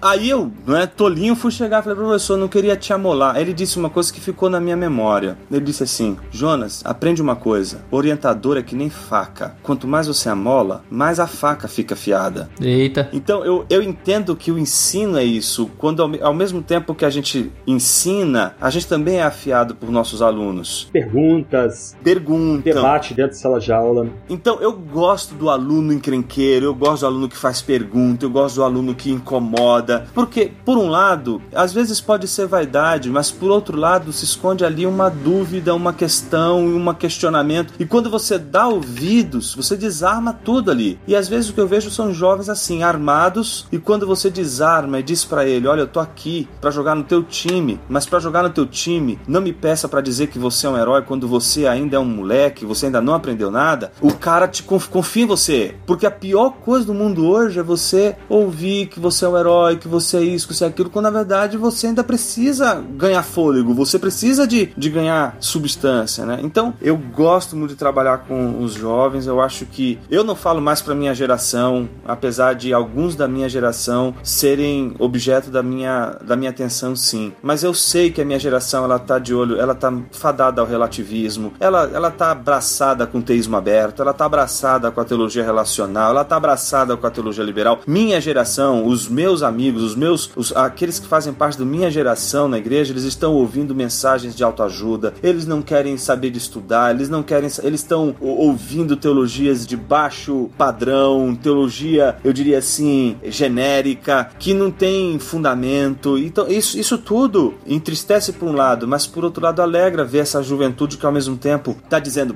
pode falar na cara que eu aguento, pode mandar aqui que eu quero aprender, pode, joga a bola pra cá que eu quero, eu quero entender esse negócio. Pedindo indicações de livros e, Exato. e participando de congressos e chega junto, pede e-mail, quer interagir, etc e tal. Né? Isso anima muito, anima muito. Com certeza. Ai, gol do Palmeiras. Não, caraca, na trave, cara. E o goleiro salvou, meu. Ai, meu Deus do céu, eu tô No acompanhando travessão, aqui. bicho. Gente, Cara, que uma blitz tensão. do Palmeiras agora. Ai, senhor. Calma, calma, vamos, vamos sobreviver. Ai, ai, ai, ai, ai, ai. Você quer que a gente ore pelo seu time aí, sei lá? Olha, eu acho Deixa que na quieto. situação que tá, meu amigo, Ei, só o Valdemiro. eu acho que só o Nossa, Valdemir, eu precisar cara. do homem do chapéu aqui agora pra resolver minha vida. Você tá com a TV ligada aí, Jonas? Eu, eu tô com a wall ligada na minha frente. Ah, tá. Então você vê pelo minuto a minuto, né? Minuto a minuto. Cara, bola na trave, cara. Pô, 29. Ele, quem que é o 29? Não, não deu pra ver o nome. Nossa, e ele, bola voltou nele, chutou, explodiu no peito do goleiro do Inter. Eu até perdi o que eu ia perguntar agora. Como é que o Palmeiras humilha. Não, não, brincadeira. Não, ele tá sendo, humilha- tá sendo humilhado, cara. Experiência de humilhação aqui. Eita, Isso meu aqui é Deus. fogo. Quero me dar até contexto pra falar do tema.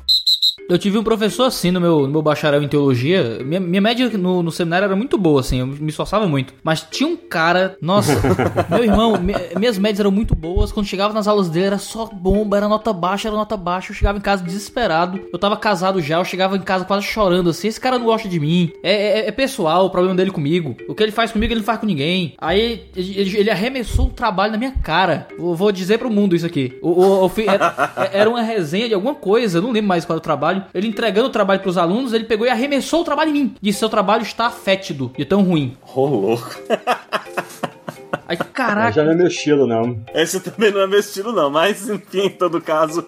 É, exatamente. No- Nossa, cara, mas, mas ele foi um instrumento pra minha inteligência ser humilhada, assim, de dizer, de caraca, nossa.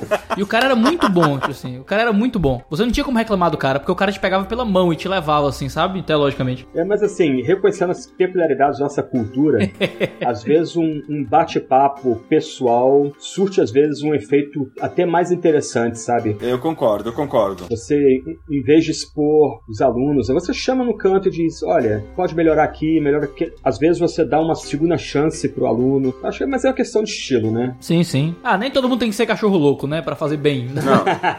Não, e outra, pra você ter ideia, esse professor, que é o Mário Porta, pô, a gente é amigo hoje, ele me convida pra dividir a banca com ele, ele me convida semana retrasada, duas semanas eu tava, eu fui a convite dele fazer duas bancas com ele em Kant lá na PUC, me abriu a, a- a pós-graduação da PUC na época pra dar aula junto com ele na pós-graduação, justamente com o tema do, de fenomenologia, né? Então, é, é diferente, eu acho que é o cara que tá preocupado em formar você, e ele precisa primeiro te tirar daquela, eu acho que é o da educação que a gente recebe no Brasil, né? Aquela autoconfiança que é ruim, que coloca você numa situação de in- indestrutível, de, não é, você não pode errar, não, ele primeira coisa é não, você pode errar, você vai falhar e você precisa aprender a é, é- é corrigir o que você de alguma forma é, faz de, de equivocado, né? Então eu, eu acredito muito nessa coisa que o Franklin falou agora da conversa. Eu acho que, poxa, as conversas que eu tive com ele sobre filosofia e, e- e uma série de outras coisas foram foi, foi um formador. O Mário para mim foi um form- é o exemplo para mim de um formador, alguém que não tá preocupado só em transmitir conteúdo, mas ele quer formar pessoas, quer formar pensadores. Esse é o que é o ponto. O professor foi a mesma coisa comigo, assim. Ele, ele fazia isso comigo, mas quando a gente tava na cantina no intervalo, ele pegava minha mão e dizia: Iago, se você fosse mais novo, mais novo eu, te, eu te adotava pra ser meu filho.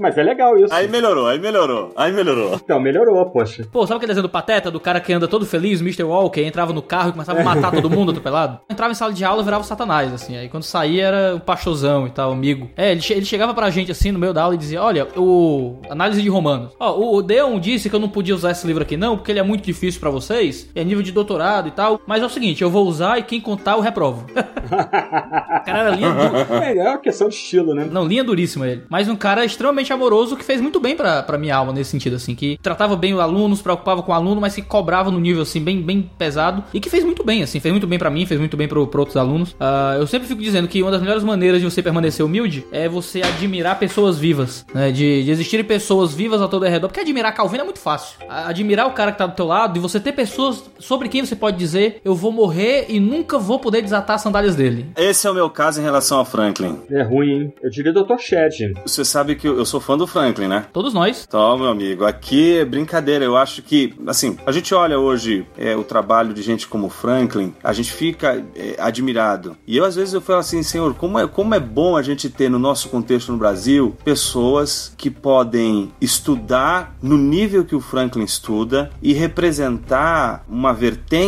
da teologia que, de alguma forma, alcança no coração de uma série de estudantes de teologia aquela esperança de que, puxa vida, essa coisa de, de você dizer que, ah, eu sou do terceiro mundo, eu não consigo produzir teologia, eu não consigo. Cara, é impressionante. Eu, eu fico impressionado. Por que, que eu tô dizendo isso? Porque eu pego cada livro do Franklin que eu pego pra ler, ou pra. Eu, eu tive a oportunidade de editar o livro o de, de teologia cristã, teologia cristã, Tipo de resumo, né? é um tipo de resumo. Cara, é coisa de alto padrão, é coisa de alto nível, é coisa assim que não perde, é material que não perde pra nenhum autor aí que tá fora, internacional, entendeu? Europeu, americano. Então, isso pra mim é motivo de muita alegria, de orgulho poder dizer, olha, eu tenho no meu contexto aqui um teólogo de peso. E, e é interessante porque a gente fica com essa síndrome, né, do, do, sei lá, do derrotado, eu sou, não é, cidadão latino-americano com pouco dinheiro no bolso. E aí o sujeito acha que não, a gente não faz teologia, a gente só importa teologia. Cara, que é isso? Olha, é só a gente olhar um pouco pro nosso redor e a gente vai encontrar boa teologia, né? Como você estava dizendo antes, né, o, o você o Iago, né, de ter mestres, né, você não, não é digno de desatar a sandália, eu tenho que lembrar do Dr. Shed, é, eu não estudei diretamente com ele, né, mas a partir de 1993, acompanhando o que eu podia de pregações positivas dele, né? Então eu lembro de jornadas memoráveis ouvindo, ouvindo ele pregar em Efésios, em Romanos. E isso foi importante no começo da minha formação. Ah, dois professores meus do seminário, John Hammett, por pouco tempo no Brasil, mas que eh, foi meu professor de teologia sistemática, teologia da reforma, e Alan Mayer também, que depois foi eh, lecionar apologética. E eu vi aqueles homens ali, por exemplo, escrevendo todo o material deles. É certo que havia dificuldade com o idioma, então por isso que eles escreviam, mas eu ficava admirado deles escreverem todas as aulas que eles lecionariam. Aí, quando eu comecei a dar aula, eu comecei a escrever minhas aulas e submeter minhas aulas a alguns desses professores, né? Depois eu, eu conheci o Saião em 97 e foi importante porque ele, ele foi um cara que sempre enfatizou muito que a base da teologia, mesmo sistemática, é a teologia exegética, a teologia bíblica, né? então assim, sempre um foco no texto sagrado, uso de bons comentários, uso, acesso aos, aos idiomas originais. Né? Então assim, eu, eu tive a felicidade de ter pelo menos quatro professores, mestres que foram muito importantes no, no, começo da minha formação, ou no tempo de seminário, logo depois que eu terminei o seminário, ingressando no mestrado também, né? Então isso, isso é legal. Eu, eu, eu vejo mais ou menos Hebreus 11, né? É a corrida da fé. Aí vai se passando uma geração, passa o bastão outra geração e assim vai, né? Isso mesmo. E eu acho que essa, essa, isso que você tocou eh, me lembra o- a figura do Dr. Shed. Eu, inclusive, Inteligência Humilhada é uma homenagem também a ele. Prefaciado por ele, né? Exato. É, eu acho que é o último prefácio que ele escreveu em vida, né? Eu acredito que sim. Acho que é o último texto que ele escreveu prefaciando. Ele prefaciou muitas obras do Brasil, né? Acho que foi a última que ele prefaciou. É uma honra aí pro Jonas, né? É, algumas obras ele também ele fez o prefácio, mas elas ainda vão ser publicadas. Mas eu acho que em termos de escrever mesmo o prefácio, eu acho que foi sim. Foi a última. É, e pra mim foi uma, uma alegria, porque eu vejo que é aquilo que eu coloquei logo no início do, do livro, né? É, ele é aquele que não me faz Ser digno de desatar as sandálias, né? Exato, esse, esse com certeza, mas é aquele que faz com que o conceito de inteligência humilhada não seja apenas uma ideia. Ele é a concretização, eu vejo, dessa, desse perfil do teólogo consciente da sua humilhação. Não é? eu, eu, eu presenciei cenas incríveis. Eu presenciei uma vez ele dar uma palestra nessas que a gente vai pela Vida Nova, né, pelo Brasil. Um rapaz criticar o, o, a, a exposição dele e falar, mas o senhor deveria ter lido isso, isso, isso, isso, isso, isso, isso. E ele, todo humilde, chegou lá e disse assim: Meu irmão, me passe a referência, por favor. Eu preciso dar uma olhada nisso. Eu realmente preciso ler esse texto. E anotando o que o texto Minha o nossa. que o rapaz estava dizendo. Então eu eu, Eu, tenho- eu tenho, acho eu que tenho são- 25 anos, acho que dava um tapa nesse rapaz, né? É, tem, tem gente que é meio sem medida, né? Mas tudo bem, né? Pois é. Mas ele, cara, assim, é uma coisa assim que impressionante. Então, eu concordo com você, Frank. E e é interessante. Eu tenho algumas pessoas que pra mim são são esses esses pilares aí, né? O Shed, que, que foi sem sombra de dúvida uma influência importante. Saião, você. Eu acho que tem amigos também perto. Tem o Reverendo Osmir Linhares que também já já se foi, não está mais entre nós. Mas pessoas que deixaram marcas e que são, é isso que você falou, não deixa a gente passar essa vida sem ter um padrão, sem ter uma, uma referência. Isso é muito bom. Construir um caminho com padrões é uma coisa muito boa, sem sombra de dúvida. Com mentores, gente que acompanha. Eu mencionei é, o meu pastor de adolescência, né? Ah, eu podia mencionar outras pessoas, né? Faleceu recentemente o, o antigo capelão da onde a minha esposa estudou. E ele, assim, na época, ele era o pastor interino da igreja, que era seminarista. Ele me chamou toda segunda-feira, a gente se encontrava, era uma hora de bate-papo. E assim, jogar a conversa fora, mas ele dava uns toques interessantes, ah, mostrando como eu deveria me portar no começo do meu estudo teológico formal do seminário, né? Então são, são pessoas assim importantes que formam a gente. Espera-se que a gente esteja formando também, ajudando a formar uma nova geração aí, servindo a nova geração também, né? Legal. E em nome da nova geração, eu posso dizer que tá dando certo. Vocês estão servindo muito. Amém. Deus, Deus é glorificado por isso aí. Deus receba glória por isso, né? A gente é só vaso, né? Depende da graça. E eu fico muito feliz, porque eu vou até dizer isso aqui, eu não sei nem se eu vou deixar isso entrar no podcast, mas eu vou dizer. Porque pra mim vocês dois são dois pesos e contrapesos pra mim, assim. O, Jo- o, Jonas, o Uhum. Jonas é sempre um cara que me, me incentiva a calmaria, assim. Que me, que me incentiva a tomar cuidado, a, não, calma, Iago, não faz isso, vai devagar. Já levei as duas broncas do Jonas, já. o, o Jonas... O Foi Jonas... de leve, foi de Ah, não, leve, foi, foi bem de leve. leve. Ah, não, já levei trabalho na cara, então eu tô acostumado. o Jonas, Jonas, assim, tipo assim, o cara tem doutorado na Alemanha e tal e publicou o primeiro livro, tá ligado? Não por falta de texto de capacidade, mas por uma consciência de que tem, né? José Ortega y Gasset falava, né? Melhor, o maior bem que você faz é não publicar livros medíocres. É verdade, é verdade. Verdade, verdade. Então o Jonas é o cara que eu olho e penso, eita, Iago, toma cuidado. O Franklin é o outro lado, assim. Ele é o cara que eu olho e diz, poxa, cara, o cara, eu tenho que fazer mais, eu tô fazendo pouco, eu tenho que servir mais, eu, né? Mas aí a culpa é de João Calvino, né, meu irmão? Com 27 anos, o, o jovem já tinha a primeira edição das Institutas e o comentário de Romanos emplacado, né? Dois best-sellers, né? Então não dá pra ficar atrás, né? Mesmo que tenha começado depois, né? Ele vira inspiração. Não, mas se você quer escrever livro, você não pode olhar pro Franklin. Não é padrão. Ah, não, olha pro Franklin, cara. O Franklin, Franklin é meu, é minha, minha Não, é referência. desesperador. Eu dou um espirro quando vejo já tem um livro dele em plano publicando. Vamos ver se vai sair o de oração, já né? deve ter uns três aí, né? Você já deve ter uns três aí já, né? No gatilho, né? Ah, não, não. Esse de oração eu tô pessoalmente ofendido por não ter saído ainda. Eu- bom, ora aí porque tem que orar, né?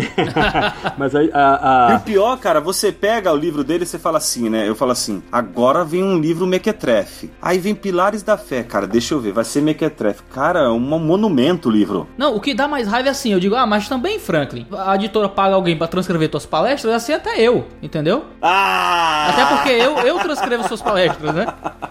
o de oração, né? De oração. Tem duas pessoas no mundo. Ah, Mas aí eu vou, aí eu transcrevo o diabo do livro, aí entrego o livro pra editora. Ó, o diabo do livro. Mas aí quando volta, volta outro texto, tá ligado?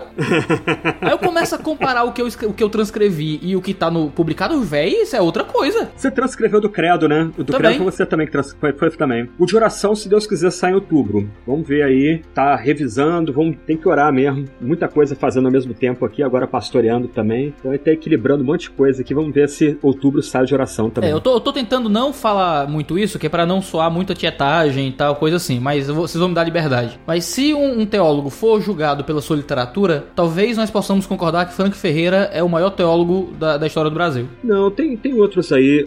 Por exemplo, tem o Weber Campos, tem publicado muito material de boa qualidade, denso, acadêmico. Reverendo Hermes sempre também, que publica aí livros importantes aí pra academia, né? Então tem gente aí que tá. Eu ainda tô correndo atrás aí, tem gente que tá bem na minha frente aí, tem que. Até gente que eu imito e respeito. Ainda tem né? 9 mil, ainda tem 9 mil, né? Ainda tem 9 mil. Ainda tem, assim, gente que são gente digna de imitação, de respeito, que são esses dois aí, que eu me lembro assim de cabeça, mas com certeza tem outras pessoas aí. O Hernandes Dias Lopes, num outro foco, né, numa pegada mais homilética, ele tem 110 livros publicados, é uma impressionante ali. O benefício que ele traz para uma parcela significativa da igreja, que talvez nem me leia, mas está lendo o material dele, e a gente está praticamente na mesma página aí em relação à confissão de fé, à teologia também, né? Então tem gente bem valorosa aí e tá à frente, bem à frente de mim aí também. Olha aí essa inteligência humilhada, não querendo reconhecer. É, não, mas tem, é isso aí. É, honra quem honra, né? A gente tem que tirar o chapéu pra essa turma aí. O Reverendo Hermes, assim, puxa vida, os livros dele aí são impressionantes. O nível de domínio que ele tem de fontes, né? De tirar o chapéu aí, tem que reconhecer essa turma aí, que turma valorosa aí, que tá servindo a Deus aqui no Brasil, até mais tempo do que a gente também, né? Verdade. Show de bola. Foi muito legal. Saímos um pouco do tema do livro, mas eu acho que tá ficou nessa questão de humildade, formação intelectual. Sim, eu só preciso, só preciso fazer uma coisa aqui. Faça.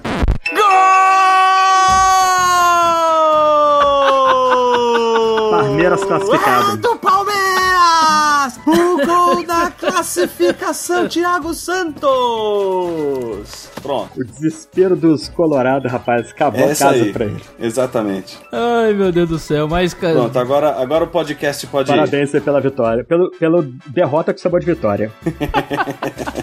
Essa foi terrível. Perdeu, mas se classificou. é, isso deixa tua inteligência mais humilhada, Jonas? Olha, são duas coisas diferentes. As duas estão humilhadas.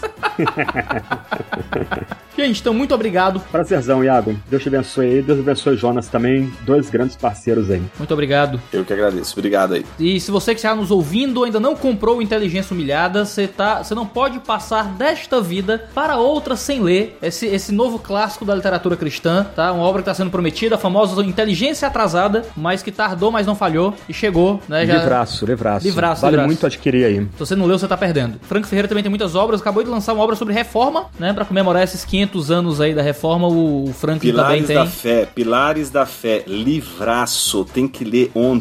Tá na mão, tá na minha mão já aqui. Tá, na minha, tá em cima da mesa, pedindo pra ser lido. Inclusive, um dos capítulos vou pregar na Igreja do Jonas em outubro. É isso mesmo. Deve ser um grande crossover isso aqui, né? Opa! louco. Então, muito obrigado, você que nos acompanhou até aqui e até o próximo episódio do Dois Dedos de Teologia. Valeu!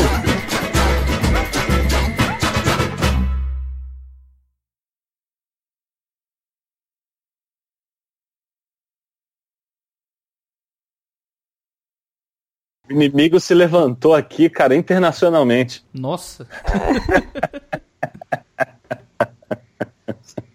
Gente, vocês gostam muito de futebol, não é? Só um pouquinho. Cara, eu queria ter essa gana, bicho. Eu não, eu não tenho saco nenhum pro futebol. Eu gosto, Que é eu isso? gosto. Que é isso? O problema é quando o cara tem um péssimo gosto, vai torcer pro Vasco, por exemplo. Ô, rapaz, olha o cara aí. Você tá magoado por causa daquele 4x3 ainda, cara? Olha aí, tá vendo? Todo vascaíno só lembra de um jogo na vida. Não, não, não, não, não, não. 2x0 que deram tetracampeonato brasileiro pra gente, cara. Ah, Você chorou ah, duas vezes já. Esses dias não deu 4x1 em vocês aí, meu. Não, mas aquele 4x3 machucou sua alma, cara. É uma coisa nenhuma, eu tô salvo, redimido pelo sangue do Você cordeiro. chorou. Eu vi você no Globo Esporte. Eu vi você no Globo Globo Esporte Esporte. chorando. Globo Papai, Esporte, me meu amigo. explica isso, papai. Aí seu pai virou pentecostal por causa daquela derrota, cara. Não, mano, eu chorei aquele dia. Eu chorei, eu confesso. Eu confesso, eu chorei. Aquilo Cara, ali marcou, deixou marcas na minha vida profunda, profundamente. Cara, ganhando 3x0, tomou uma virada daquela, gols 48 da virada. Não, cara, aquilo ali, aquilo ali não existe, cara. Aquilo ali, aquilo ali, aquilo ali foi comprado. Só tem um- uma explicação. Sai Gente, ó, eu, só, fora, eu só quero, cara. eu só quero agradecer porque vocês já me deram o melhor encerramento de podcast possível.